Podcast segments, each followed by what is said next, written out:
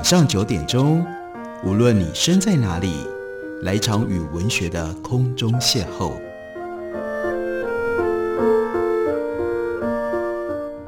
杨照谈书，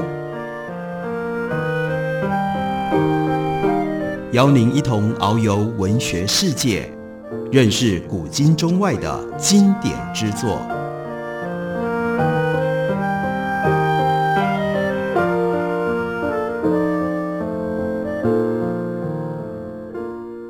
听众朋友，大家好，欢迎收听杨照谈书。本节目台北广播电台 FM 九三点一，每个星期一到星期五晚上九点为大家播出。我是杨照，在今天的节目当中要为大家介绍的，这是东北出版的新书，书名叫做《为你千千万万遍》，作者是李静怡。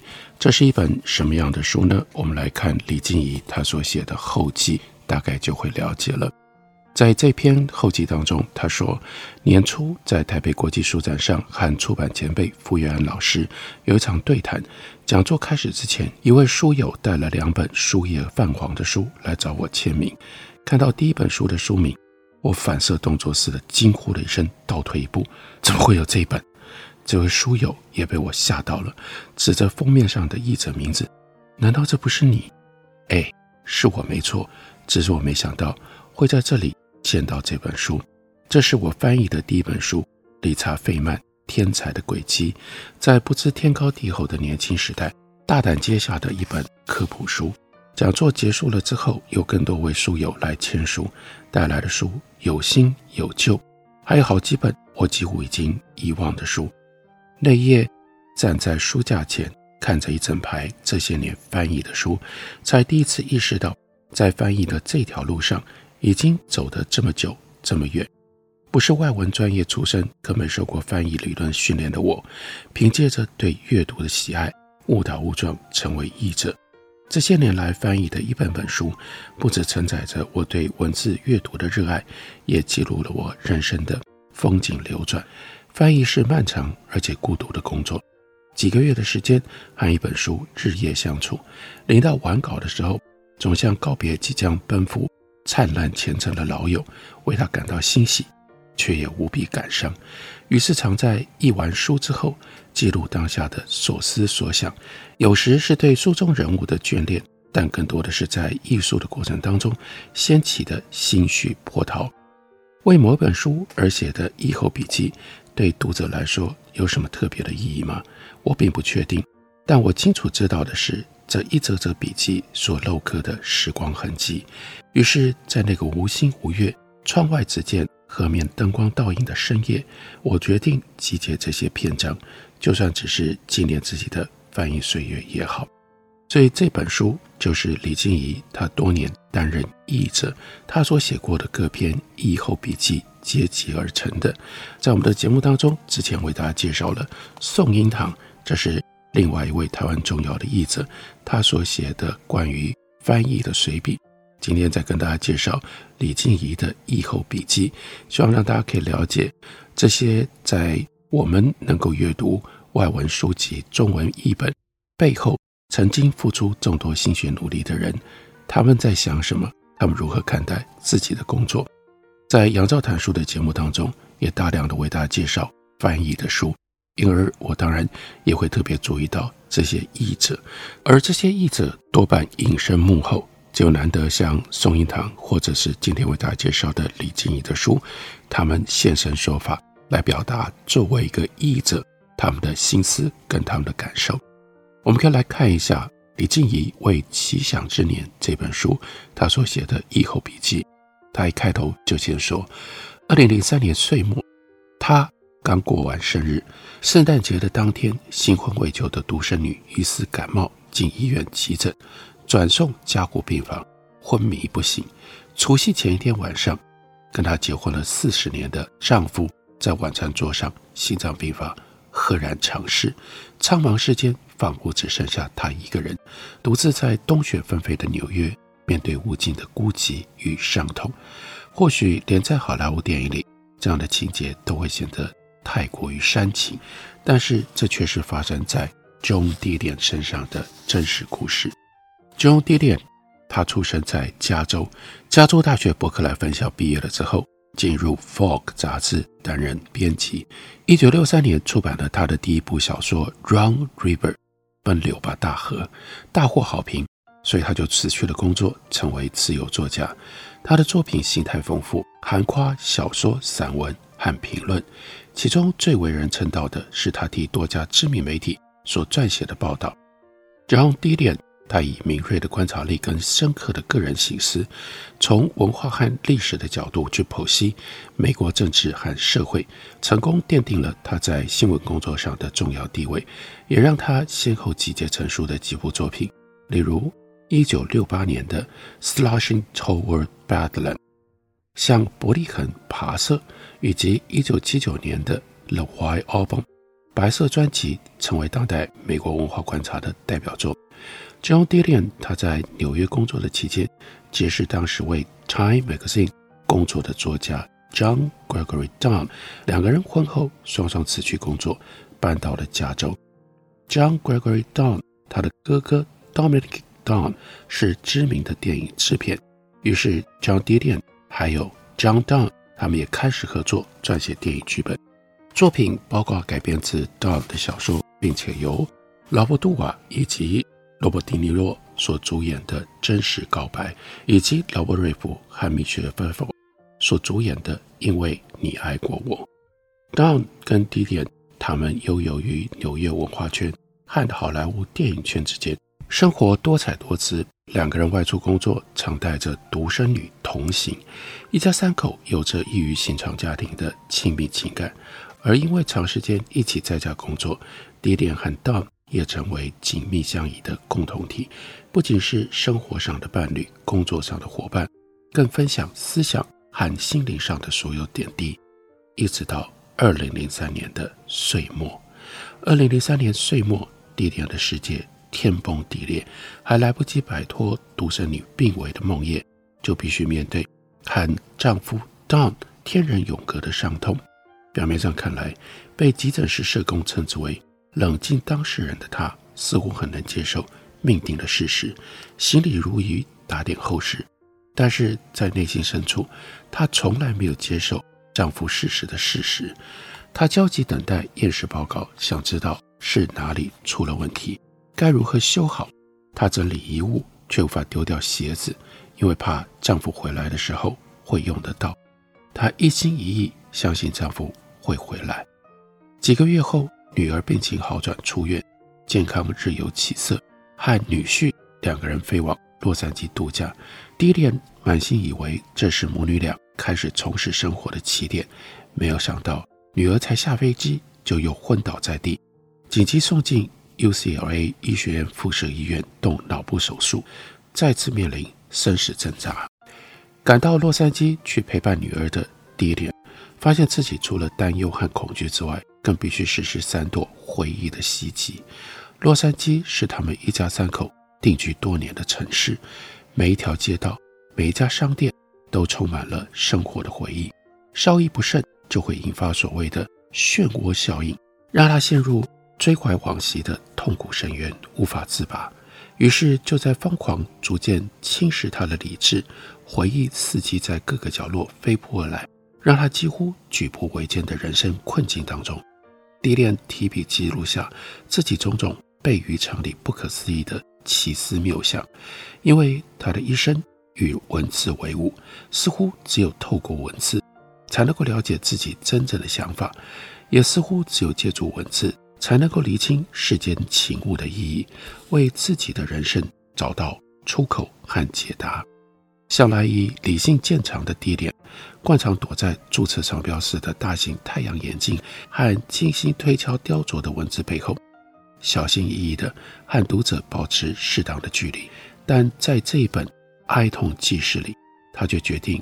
抛弃文字的迷障，以真诚而坦率的眼光来探究自己的所思所想，用平铺直叙的笔触完整记录下来。因此地点从丈夫逝世的那一天开始追忆，写下她如何在失去灵魂伴侣的巨变当中濒临失控，又如何在忧心白发人送黑发人的折磨当中与命运搏斗，又如何在疯狂与理智的拔河当中领悟。哀痛是未曾经历的人绝对无法想象揣摩的情境。与写作其他作品不同的是，迪莲希望这是一本写不完的书，因为在书写哀痛的过程当中，丈夫逝世的事实一直是还存在他生活当中的现在式，而不是逐渐渺远模糊的往事。然而，她也明白，如果要继续面对人生，终有一天，她必须松开手，让 Don 离去，让他成为桌上的一张照片，让他随水流逝。所以，纵使不忍不愿，迪莲仍然在 Don 过世的一周年停笔，让他的奇想纪事画下句点。The Year of Magical Thinking，也就是这一本奇想之年，英文本是二零零五年十月出版。立即成为美国出版市场的畅销书，受书评家推崇为伤痛文学的经典之作，并且让迪莲带上了2005年美国国家书奖的荣冠。对许多文化和出版界人士来说，《奇想之年》的热卖畅销并非意外，因为这是一本非常特殊的书，记述丧亲哀痛的书并不罕见，但是很少有作品是在创痛犹新之际。完成的许多作品都是在事发过后很长一段时间才开始写，所以很难传达内心立即的感受。正如迪莲自己这样说，也就是无法告诉你疯狂的部分。更重要的是，《奇想之年》描述的并不是未亡人哀痛欲痕的故事，而是一个感人至深的爱的故事。这是李静怡她翻译完了 John Diden 的《奇想之年》之后。他所写的译者笔记。休息一会儿，我们等会回来继续聊。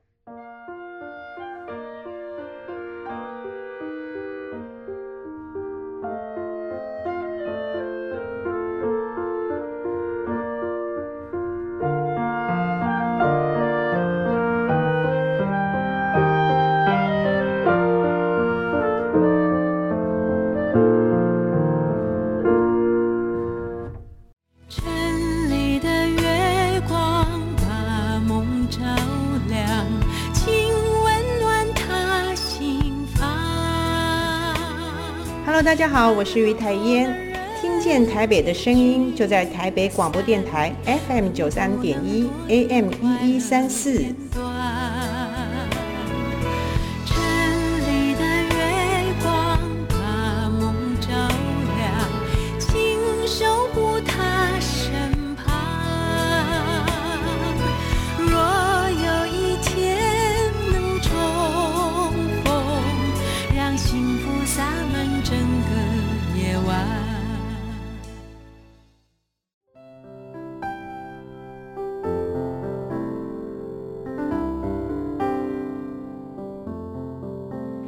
听见台北的声音，拥有颗热情的心，有爱与梦想的电台，台北广播 FM 九三点一。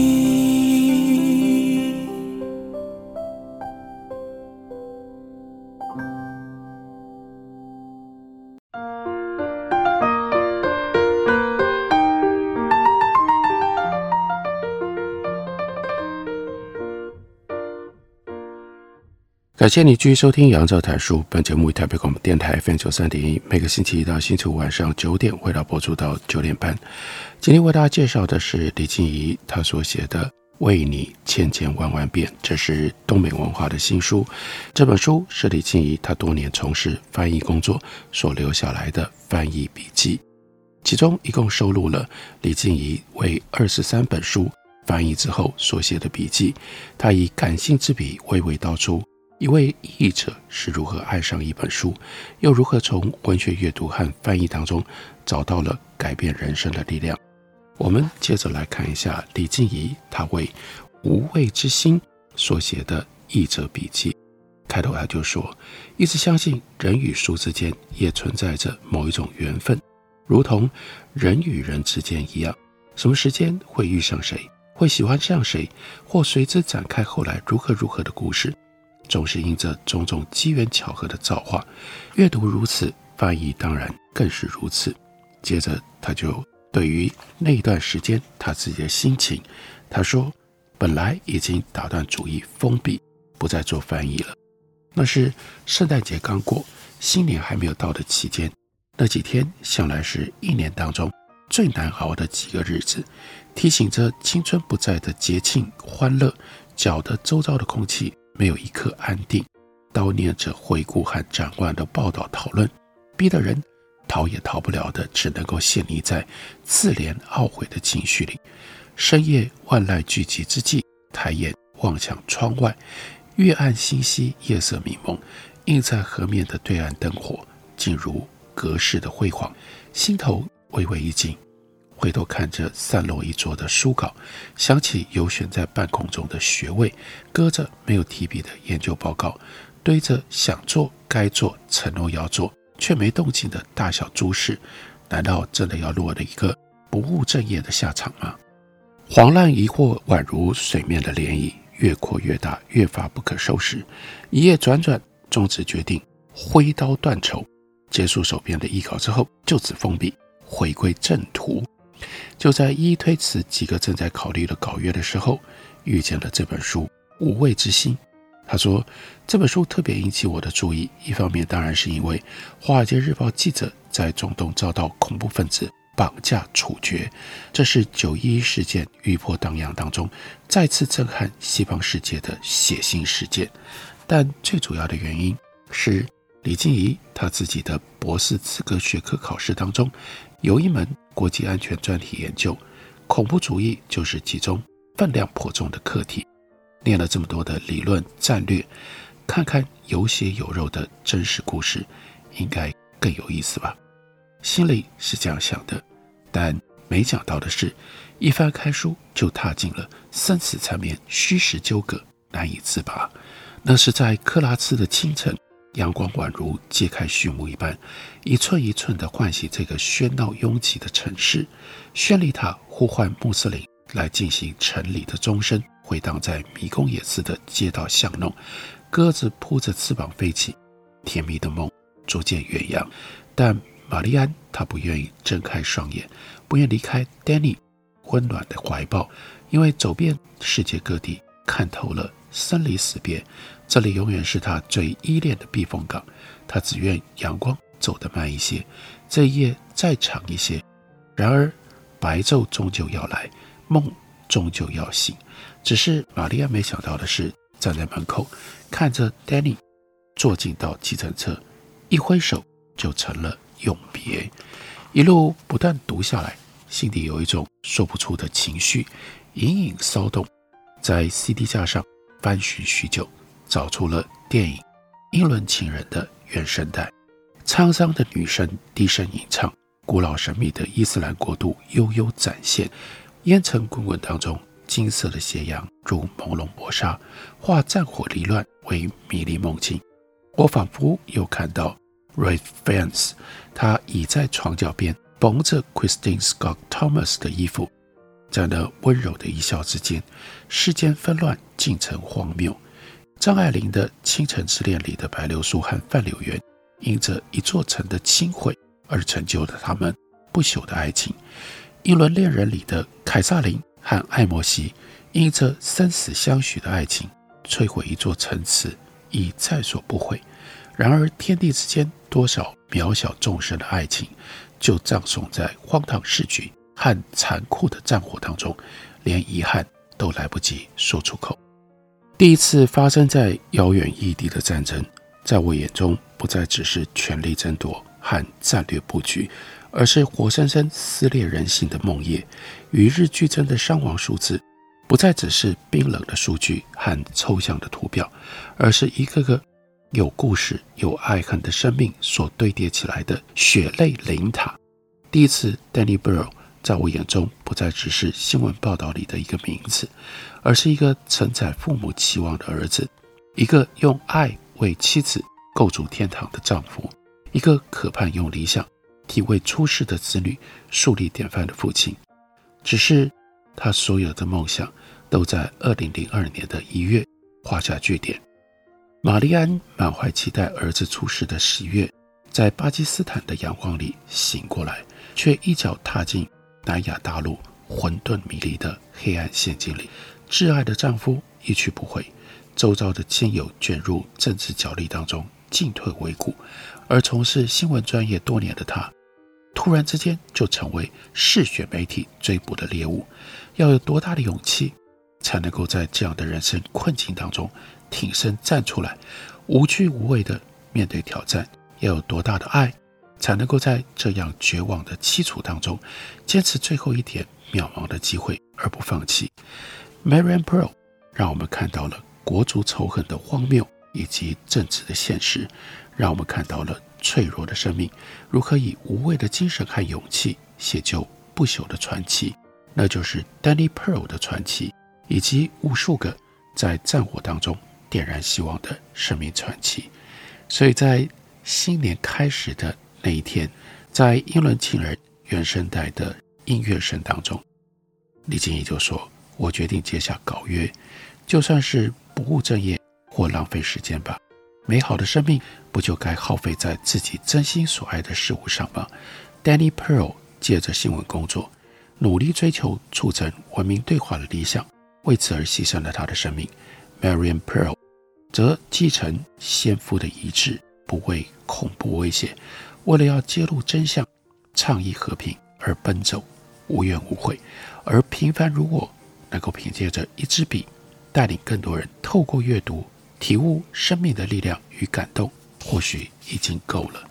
因着无畏之心，李静怡就说：“我重新在文字当中找回了生命的悸动。”所以也希望大家看了书，可以得到同样的一种精神上的鼓舞。又例如说，另外一篇笔记当中，李静怡又再度提到了张爱玲。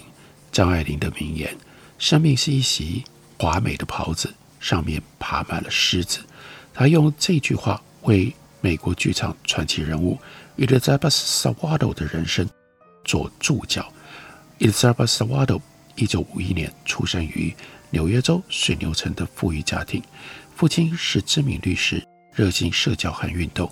曾经协助水牛城冰上曲棍球军刀队从地方球队逾越而成为国家冰球联盟球队，蔚为美谈。母亲热爱艺术，兼具诗人和演员的身份。哥哥 Lincoln 擅长于绘画，是 Elizabeth Swallow 他最为崇拜的对象。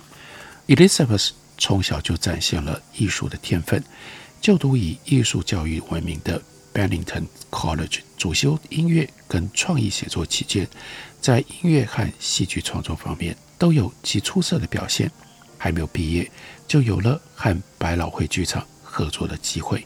大学毕业，在教授的推荐底下，又进入了纽约外百老汇知名的 Lamarla Theatre，展开了他璀璨的创作生涯。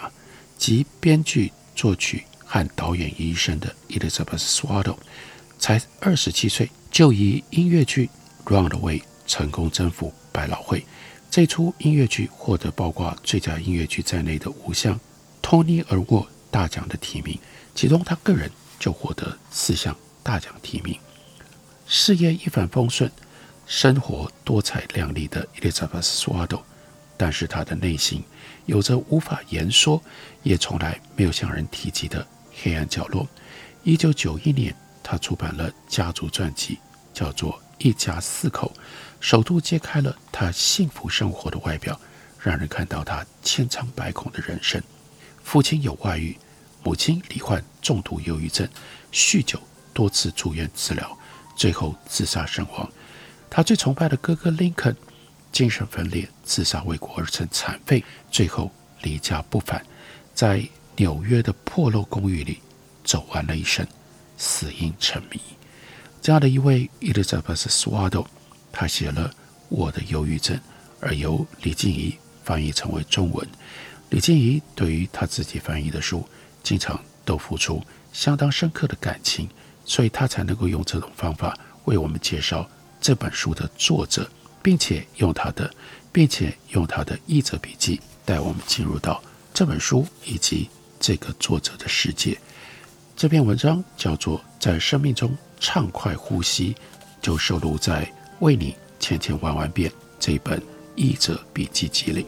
感谢你的收听，明天同一时间我们再会。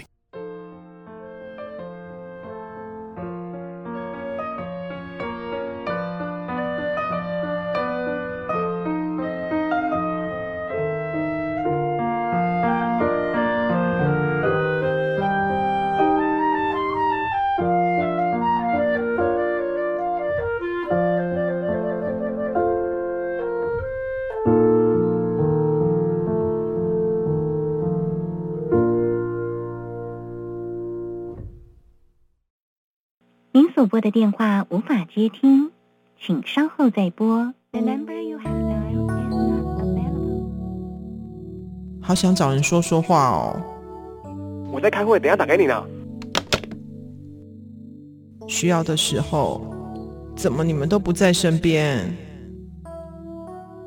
一九二五依旧爱我，卫福部二十四小时安心专线一直都在。生活没有过不了的难关，珍惜生命，拥抱希望。